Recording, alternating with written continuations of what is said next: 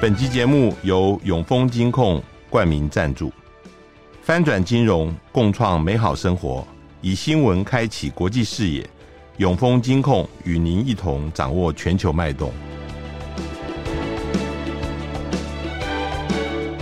大家好，欢迎收听联合开炮，我是郭崇伦。呃，最近中国大陆有不少的会议在召开，呃，大概都是在布置。明年的工作，并且总结呃去年二零二三年的相关的情况。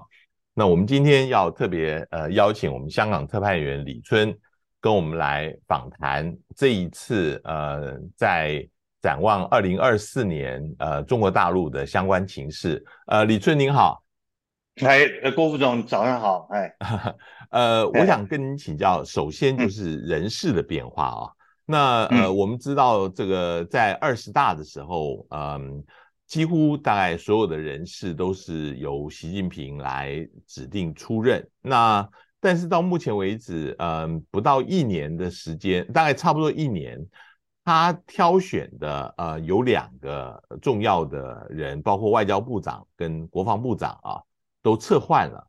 那让大家外面很讶异啊。那很多人嗯对这个东西有一些批评，呃，认为习近平他识人不明，用人不当。你觉得到目前为止，嗯，他的这样子的人事变化，尤其是外交跟国防部长的人事，你的看法是怎么样？是有一些事情是他没有办法掌控的呢，还是说这里面呃，因为你现在这两位这个要职，你嗯。处理的不好，以后关于他的接班问题可能更复杂、更更麻烦了。你怎么看呢？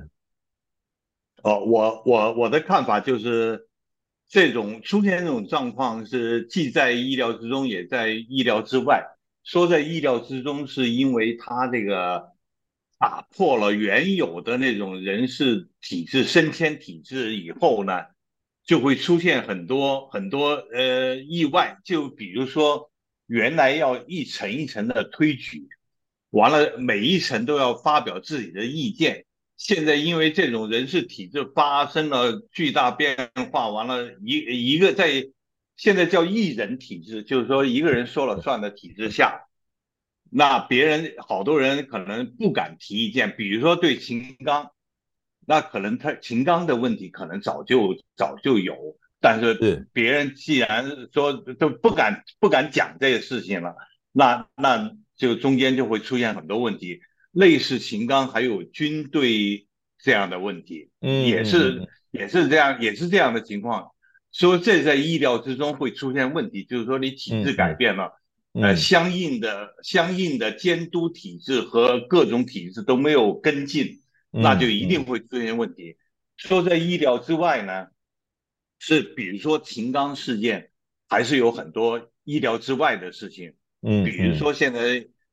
其实最早就传出来是跟俄罗斯有关。嗯嗯。呃呃，现在后来后来又呃，在秦刚被处理完以后，再度由外呃国际媒体来说跟秦刚有关，因为是跟呃跟俄罗斯有关，最早其实是在大陆方面传出来的。嗯嗯。所以说这个在意料之外呢。就说明这个有俄罗斯、美国、中国这之间的那个那种错综复杂的那种关系，特别是那种呃情报网络的之间的互斗那种关系，嗯嗯嗯，在这里边这些可能就是意料之外，包括火箭军的问题也可能是类似的一种状况，所以说这这这种情况下呢，未来的人事体制。就有待观察了。哎，是是，我我想，嗯，我们先从国防人士，因为上一个上一个礼拜你的专栏，呃，有特别提到了，就是呃，你的判断是那个前海军司令董军哦，应该会出任国防部长。我们看到后来几天，呃，这个人大常委会就的确的发布了董军呃出任国防部长，但是。我所要问的就是，之前有传出，呃，是刘振立总参谋长可能会出任啊。那呃，这个挑选这个人事，你觉得是大家呃预料到的吗？因为其实老实说，国防部长基本上并不是一个有实权的单位，虽然他是军委呃军委成员啊，但是嗯、呃，这跟刘振立总参谋长他可以掌握实权是很不一样的。所以是刘振立不想去呢，还是说可能将来刘振利可能会在另有任用，像可能他会升到呃中央军委副主席这样子的高位，呃，所以呃不让他去先去做国防部长。这后面有什么安排？我我觉我觉得就是您刚才讲的后面这一点可能性更大，嗯、就是因为在中共军高级将领里面，能够指挥作战和有作战经验和演习经验的人并不是特别多。那刘振立就是一个。完了以后，如果刘振立调去做国防部长，一定是之前已经有这个安排的。但是中间后来就发生了这个呃这个说法，就是就是如果刘振立如果调去做，那就指挥作战的，因为总参谋联席参谋长就是指挥作战的，有最大的军权实际上。完了，如果调他去，那就谁来接这个，那就有问题了。嗯、那在军方里边，将领里边就会有有一些意见。嗯，那那啊，这是这是呃外面的，这是军方。那方面的意见。另外，刘振立个人呢，如果如果刘振立去出任国防部长，当然是算升格，就是同样是中央军委委员，但是他马上可以得到一个政府的职务，就国务委员，是，那就比比中央军委委员好像是名义上更大，但那也是他的军武行呃生涯的天花板了，因为做国防部长很少有再。呃，再去升军委副主席，但是如果他现在在这个具有重要的军事实权的指挥权的这个情况下呢，下一下一届军委副主席应该是呃非他莫属了。嗯，而且有可能有可能，如果从更长远考虑，可能就替代张又侠的位置，是就是副主席的位置，那对他个人来说是更重要的，也。更更更可可以安慰自己的，嗯，是啊，哎，那个那个，我我们看到除了国防部长的呃人事呃任免以外啊，另外我们看到，因为呃这一次人大常委会也针对这个呃人大的呃代表啊那个委员啊有一些呃任免，就看到其实这一次。对于呃解放军的高层有非常大规模的一个呃一个清洗，有非常多的将领，呃尤其是在火箭军以及总装备部装备部这方面，呃很多人都去职了，呃甚至还有就是在政协里面也有一些呃军工企业啊，呃有三个人呃被取消政协委员资格。从这样子规模来看，你觉得发生了什么事情？是不是如外面所说的，真的有很大规模的贪腐弊案？呃，是发生了，然后又是怎么样察觉到的？嗯，呃，这个这个其实根据这些人的履历来来来就非常清晰。这些人大部分呃军队将领的履历方面，大部分跟装备有关。是他们或者就是总总装备部原总装备部部完了，或者是呃军呃某兵军军兵种里边分管装备的人，这完了，当然最高已经到司令了，但那些司令以前也跟这些有关，这样就是叫他们就呃可以有有人称之为装备帮，就是军方军方掌握装备的人是他。最有贪腐可能性的一个领域，嗯，完了，因为而且尤其这些年呢，那个国防费用大增，完了以后给他们也创造了更多的机会。完了，呃，如果要贪腐，那就要呃军方要贪腐，就要跟装呃军工就要跟军工挂钩。所以说，军工的就是原来的国防呃国防工业方面的。跟装备原来其实是一个部门的，原来都叫国防科工委，嗯，完了那是半军半民的那那样一个机构，很高呃一个机构，完了，所以说这些人呢，他们互相呃都都有都有关系，所以说这可能会是未来可能会慢慢历史会证明，这是一个最大型的一个贪腐弊案。嗯嗯嗯，涉及的将领最多，涉及的军工行业最广。嗯，完了呃，可能可能那个数字可能也会是天文的。所以说这些人暂时被罢免，并不等于这个案结案。嗯，有可能未来可能可能会超乎我们的想象。嗯呃呃呃，可能跟现在传出的数字也是不同的，不是这几个人的问题，可能会更严重。嗯，所以说呃，这对中国呃影响会非常大。所以说呃，我们有一个可以观察的，就数日之后，就一月八日就叫开年第一会，就中共中央纪委纪律检查委员会的全会。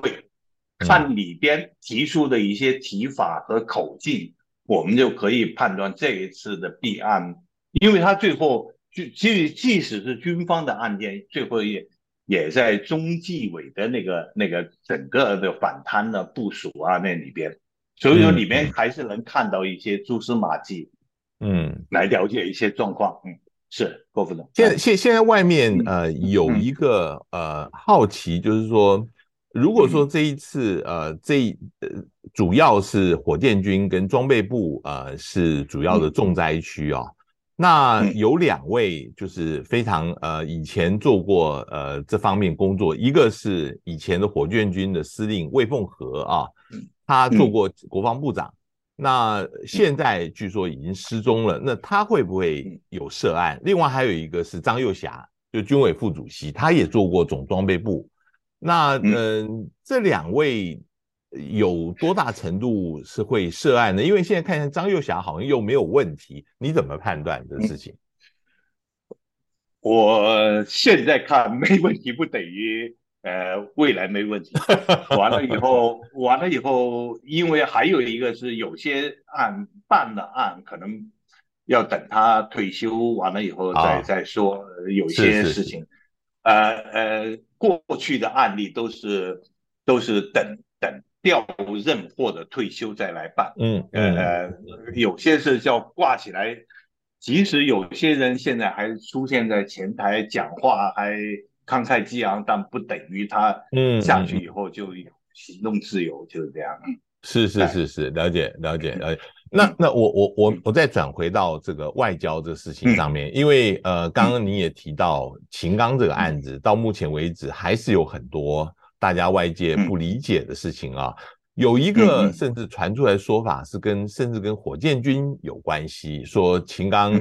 跟火箭军的泄密啊。呃，呃是有直接的关系了。然后这个呃，又传出来俄罗斯副外长专程到中国来密报这个事情啊。呃，但是也有人讲，秦刚是外交系统跟火箭军其实基本上八竿子打不着关系。所以秦刚他如果说呃事发了，是在什么样一个情况之下事发？您现在有没有？外面有没有一些比较你觉得可信的一些猜测？我我个人认为秦刚应该跟这个火箭军应该没有没有什么关系，是呃，而且两两个案件应该是两个独立的案件，是完了呃，至于那边泄密的问题，我觉得泄密的问题可能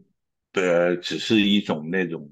烟雾吧，或者说，嗯，因为还还是贪腐，军方的呢还是贪腐案。至于美国公公布的那些东西，美国呃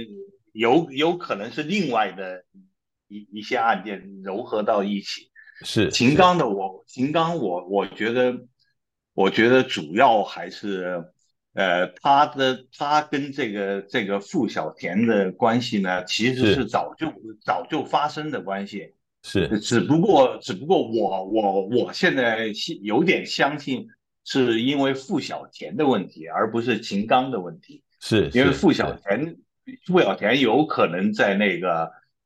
在那个情报领域里边成为一个一个一个一个，呃，影响到秦刚，但秦刚又甩脱不了甩脱不了干系，就是这样。完了，秦刚秦刚在他的在那种交往中。泄密泄向傅小田是完全有可能的。是，如果傅小田你真是像传说那样子双面的，那就那就一切都得到完美的解释了。是是是是啊，是是是是。我我我我想特别呃，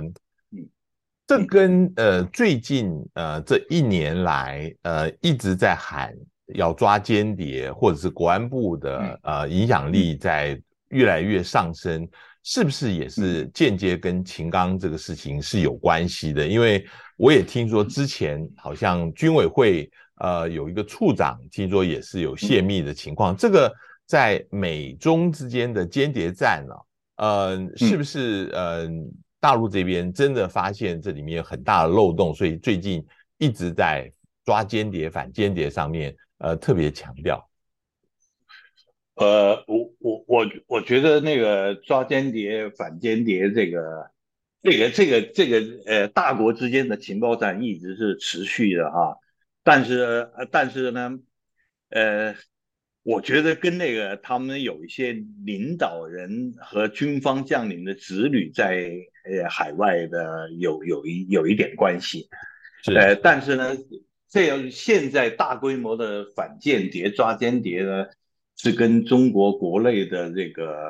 呃经济和社会状况有关，不完全是说间谍真的已经到了那个程度，嗯，而而可能是一种社会治理的一种手段和方式吧，可能，嗯嗯嗯，呃呃，因为到目前为止，他们爆出来的那些间谍案呢，其实都有一些可笑，比如说。比如说是某个外商租了某个中国人的房子，里边有一些光线在闪动，完了就举报的，这类类似的，我觉得就像小说一样。呃，目前没有报，目前没有传出特别可信的重大的什么间谍案呐、啊嗯，什么泄密案呐、啊嗯，目前还没有。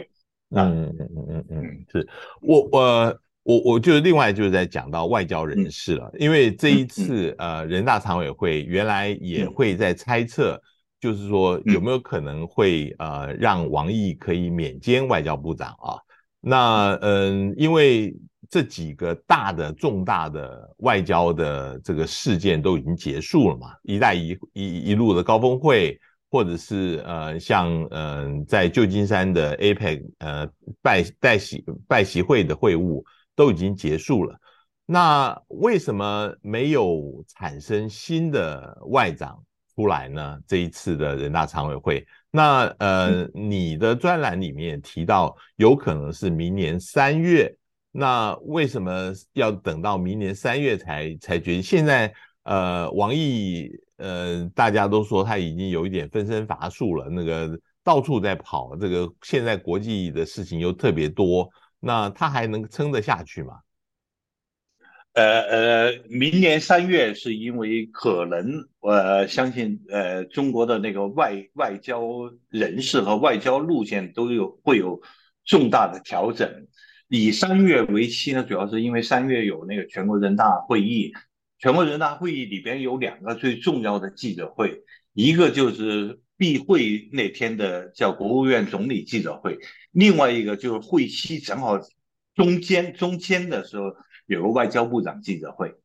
就是如果一个新的外长亮相，那是一个最合适的时机，在人大，嗯，嗯，呃，比如说人大任命了，完了以后，呃，新的外长也出现，嗯，这这这当然是一个会吸引那个作为他那个。呃，传媒来说会成为一个呃新闻事件那样的，呃，但是这个外交路线调整就跟这个突然召开的一个外事工作会议有关，因为中国的外事工作会议通常在年中召开，原来，嗯，在年底召开就，呃，年底年初来开这个会议，就说明有一些很着急要办的事情，嗯嗯，完了以后呢，呃，这个要办的事情就一个就是外交的。呃，战略外交的策略和政策可能会有一些改变，这就跟之前，呃，中国每一个部门的领导人出了事情，每个地方的都都会都会来算算账，完了以后来补补那个泥巴，看哪些漏洞。完了，外交可能最近呃我相信那个外事工作会主主要是做这件事情，嗯，主要做这件事情完了以后呢，就完了。第二件事情就相关的人事调整，完了。王毅这个，你看他跑来跑去，完了以后，呃，而且呃，成功的过去一两个月成功的外交行动不太多，嗯，完了这时候就一定会触动那个触动领导人来想想办法，嗯，想办法可能。完了，这时候你还可以可以印证的，就是最近几个呃，最近两三个月，刘建超已经去做了一些不是中联部部长做的外交行动。你就是你你在专栏里面特别提到，就是现在呼声最高的就是呃中央联络部的部长呃刘建超嘛，是是您说的是是他他比如说到澳洲访问。因为中联部是做政党外交的，通常只跟那个社会主义政党国家，嗯，呃，来交往，或者有些国家有、嗯、有共产党的来交往，这是他的本职。但是作为，比如说，呃，比如说去一些，呃，某些国家访问，呃，实际上是外交部副部长做的事情。所以说，他实际上在介入这个，嗯、而且而且这个刘建超是比较。呃，经验丰富的那个一一个外交官，嗯，也是他的履历跟那个秦刚实际上也是差不多，都是新闻师这样出来，嗯嗯嗯。但是但是刘建超的问题就在于，他并不是王毅他们推荐的人，呃，所以所以说问题就有点在这里。他应该是杨洁篪最一手培养起来的人，嗯，嗯，所以说在上次的、嗯、上次跟秦刚的那个竞争当中，他可能略有失利，完了，但是他还是呃还是拿到中联部部长这样一个呃比较高的职位，嗯，所以调他过外交部是最合适的一种安排，但是可能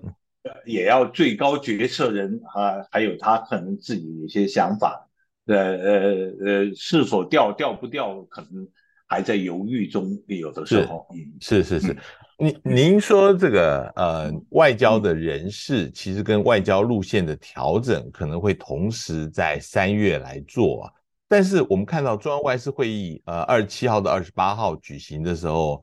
规格是很高，政治局七个常委都出席。习近平的讲话里面，我从头到尾看了两三遍。看不出什么新意来，我就觉得还是以前的陈腔滥调。你你觉得他的调整的外交路线会是什么？因为大家外面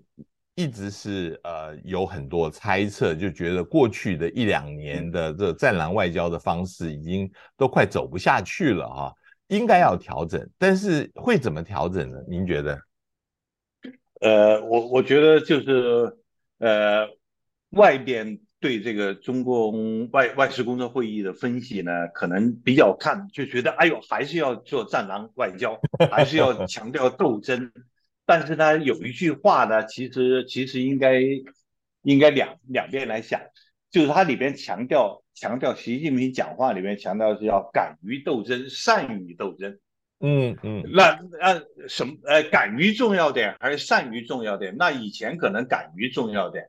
就是每一个外交官都表示出那种战狼的那种、那种、那种风格。那现在可能未来会强调善于斗争，嗯，善于斗争就是说你不能，你不能光喊口号，不能光在那里反对，你还要做一些其他外交专业性的动作。我觉得可能、可能、可能这是可能会是一个改变，可能外界的呃领悟可能有一点点。比较比较根据外以前的战狼外交来领悟，呃，可能我们可能今年会看见他强调善于斗争，就是改变一些风格啊，改变一些策略呀，可能会有这方面，呃，会有。还有一个还有一个，这次外交外事工作会议就讲了一个要建立外交铁军，这也把外面吓吓了一跳。哎，对对对，哎，这个外交铁军呢，是不是意味着比那个战狼更厉害？更有战斗性呢？我觉得这个外交铁军的，我我个人理解也是也是跟秦刚那个那些事件有关。就是说，过去过去呃，自从秦刚事件暴露以后，也就发现了还有一个叫以外事以外贪腐的问题，涉外贪腐的问题。嗯嗯嗯嗯嗯。呃，涉外贪腐的问题，那个呃，有一个做中纪中纪委有一个委员呃专门讲了这个事情。呃，之前透露出一个他的讲话，就是要清洗外交外交系统，要有要有一番清洗。这个外交特区解解军可能跟这个外交的呃秦刚事件以后的清洗和调整人事调整整个是相关的。它并不并不完全意味着他要更具战狼性，而而是意味着他要更。更具中共的党性，可能要要更强调他的呃不受外界影响啊，或者这一类的，不见得完全就是更强硬，可能要更柔和也也有可能。是是是是啊，我我们刚刚讲了外交政策的调整，嗯嗯、那现在我我想问一下，就是说现在大陆最严重的问题，当然还是经济啊，那呃。嗯尤其是这个呃，就基础建设跟房地产目前都呃没有办法呃再拉动整个经济了。嗯，在二零二四年还有什么比较具体的办法能够呃立竿见影，让这个经济呃能够呃重新的恢复快速成长？还是说大家基本上已经认识到，就是说？可能接下来，呃，在调整的过程当中，就不可能有过去这么快速成长。大家应该要死了这个心，呃，慢慢的静下心来，好好的来做调整的事。你怎么看呢？我我我觉得已经没有办法了，就是到到到现在为止，因为因为正好就是昨天那个召开的宣全国宣传部长会议，蔡奇就在。就在那蔡奇的讲话就强调一点，要要大唱光明论，大唱光明论的意思就是，就你不要提意见了，不要既然不要提意见，经济问题就没法解决。完了，你看那些所谓的经济学家讲的全是一片唱好了，开始完了都不讲问题了，嗯嗯，那就那都不讲问题的时候，就是问题集中爆发的时候，嗯，完了以后，嗯。完了，还有呃，这是我第一点看法。第二点看法，我认为中国经济的问题不是经济增长的问题，也不是房地产的问题，呃，也不是内部需求不足的问题。现在现在，因为现在这三个问题是中国经济学界和外国国际传媒最关注的三个问题。我觉得中国的最大的问题是吃饭的问题，就是今年呢。嗯嗯，吃饭问题分成两个方面，一个是真的吃饭，就是中国的粮食供应，嗯，会不会出现问题？今年，呃，出现问题的可能性会会比较大，因为因为那个外部的战争，呃，会影响中国的粮食进口，完了中美关系的和中加关系、中澳关系的恶化，会减少中国的粮食进口的呃呃可能性。完了，这是真的吃饭的问题。完了，呃，第二点呢，就是另外一个意思的吃饭是财政的问题。嗯，就是中国跟别的国家不同。最近有一篇文章，这篇文章当然是借古讽今的。他说，金朝啊，中国历史上金朝，金朝的崩溃就始于财政的崩溃。这个说法其实是在对中国来说，今天来说特别需要警惕。那是因为中国呢，第一个，中国的总债务呢，有的人说中国的总债务现在是 GDP 的二点七倍，实际上经济学界有朋友说不准，说现在已经是百分之三百五十的债务，但是已经跟那个跟那个跟那个发达国家的债务，嗯呃那个限额是差不多了，嗯嗯嗯，呃，但是呢又没有那个。像美国这样的能力可以印钞票，中国人没法印钞票。嗯嗯，所以说债务这个问题呢，你我们从那些恒大这样的，相对于一个国家来说，恒大这样的呃债务暴雷也其实算小事。中国最大的问题是什么？中国最大的问题是现在中国，比如说公务员有七百万，党政人员加起来有一千三百万。完了，如果加上中国有有个特殊的，就叫事业单位，比如新华社这叫事业单位，新华社和中央电视台，比如说有现在都是上万人的，这些人都是要吃财政饭的，叫就是要财政拨款来养这些人的。完了，如果再加上国企职工有七千万，再加上军警至少是一千万，所以中国要用财政来支付吃饭的人是一亿三千万以上。嗯嗯嗯。完了，如果还有两亿多人是呃退休人员，再有两亿将近三亿人是农民工，那中国，呃，中国真正生产人员并呃说起来十四亿人好。怎么怎么呃，国家大人口多好办事，但是如果吃饭的多了，钱又不够用，那就问题就出来了。嗯嗯，所以我所以我认为中国今年最大的问题是吃饭的问题。嗯嗯，最近陆陆续续已经开始传出不少地方在减薪，在在在在做各种动作，这会严重的影响中国今年。呃，当这些人都不干活了的躺躺平了的时候，那经济还怎么做？所以中国最大的问题，我认为是吃饭的问题。嗯，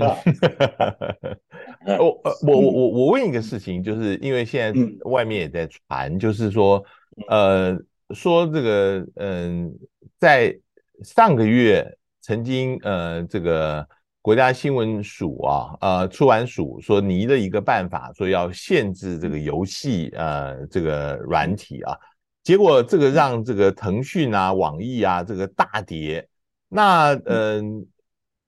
外传说中宣部出版局局长冯世新已已经因为这个事情呃是免职了啊。那呃，因为因为大陆现在很担心这个经济呃冲击是非常的大的，所以呃用这个方式来免职，这在过去非常罕见。呃，是不是代表说现在对于经济的问题，嗯、呃？是已经到了非常呃，这个要用非常极端的方法来呃，如果甚至包括这个撤职的方法来，希望能够解决这这个事情，能不能谈一下？嗯，我我觉得那个这个中宣部出版局的局长可能只是个只是背锅的背锅人，所谓对，因为因为因为因为只要看到一点，这个当时公布那个这份文件的。公布的单位是文化部，实际上是是哦，因为文化部啊，是文化部，文化部才是那个分管这个出版和游戏这些的嗯主要单位。中宣部是个政策性的单位。另外第二点呢，文化文化的部部的部长就是中宣部的副部长。是是是，所以说这个局长可能是帮人背一下锅而已，是但是真正出问题可能是那个。那个文化部长，那个兼中宣部副部长，所以说他事情做错了，可能可能，但是这么大一个事情，绝不是这一个局长和一个副部长就能拍板的，所以说一定是一定还有别的责任人。嗯，但是呢，呃，现在你呃，他可能当初也没想到会影响这么大，就跟当年。清理前年清理那个教培行业、教育培训行业一样，嗯、对对，他他也没有没有想到，嗯，他其实不掌握那个就业人员会有这么多，嗯，还有影响到的社会的、嗯、呃社会影响会有这么大，嗯，所以当时他做了做了就做了，他可能是领导人有里里边有讲话点了两点，他马上就，所以说跟这个呃体制的文化有关。那下面有些人可能听到领导人讲话，完了下面他就 做的比领导人还跑得还快，但是跑得快完了出了问题就要打板子，打板子打下来先打到一个小一点的官身上，就大概是这样。我我我最后呃想问一下，就是今年习近平的新年贺词啊，呃又提到统一啊，呃，那这个他最近嗯。呃一再提到统一，包括从之前跟呃拜登在高峰会的时候也提统一，呃，然后呃现在也提统一。那嗯、呃，大家呃有一个说法是说，主要是针对台湾大选啊、呃，这个台大陆方面的表态啊。你觉得现在大陆对于台湾呃下个礼拜的选举有什么样子的？准备因应，呃，如果是呃这个呃是民进党当选的话，大陆会马上会有一些动作呢，还是他会还要再观察？你怎么看？我我我我觉得，首先讲那个统一呢是终极目标，终极目标就是你看这个呃，最近的所有新年贺词，或者是中央经济工作会议，或者之前的政治局会议里面，全都谈到那个终极目标，就是民族复兴，民族复兴和那个社会中国特色的社会主义现代化和民族复兴是两个终极目标，两个终极目标，民族复兴里边呢又。没有没有完全统一，就谈不上民族复兴嘛。所以所以说，这是两个终极目呃终极目标的内涵之一。完了，这是第一点。第二点呢，就是台湾大选可能可能呃，这就就不好说。结果其实可能早就定了。完了以后，但是呢，有些事情不能不做，有些事情做了也也就是做了，但是呢。但是我觉得，呃，最后最后的可能性还是要还是要坐下来谈吧，不管谁执政，嗯、呃、嗯、呃，完了，现在现在现在现在打是不可能的了，但是经济打经济仗是打经济仗是可能的，是，但是打打军事仗是可能性比较小的了，是，所以说，但是呢，你你选举这个。美国选举也是一样，美国选举之前，中国也有也有一些也有一些暗示、一些表态，谁当选会怎么怎么样也一样啊。对，对但是但是选完了以后还还是要吃饭，还是要坐下来喝茶。我我觉得这跟选举反正反正呃反正但是统一这是他的那个中国共产党那个呃终极目标的内涵之一。所以他一定要讲，不讲是不行的啊，是这样。嗯嗯啊，今天非常谢谢呃李春接受我们访谈，呃，这个这个希望将来还有机会能够再跟您谈，非常有有意思。谢谢谢谢李春，哎没有郭副总，哎 谢谢你，哎谢谢大家，哎、也谢谢各位听众收听，我们下次见。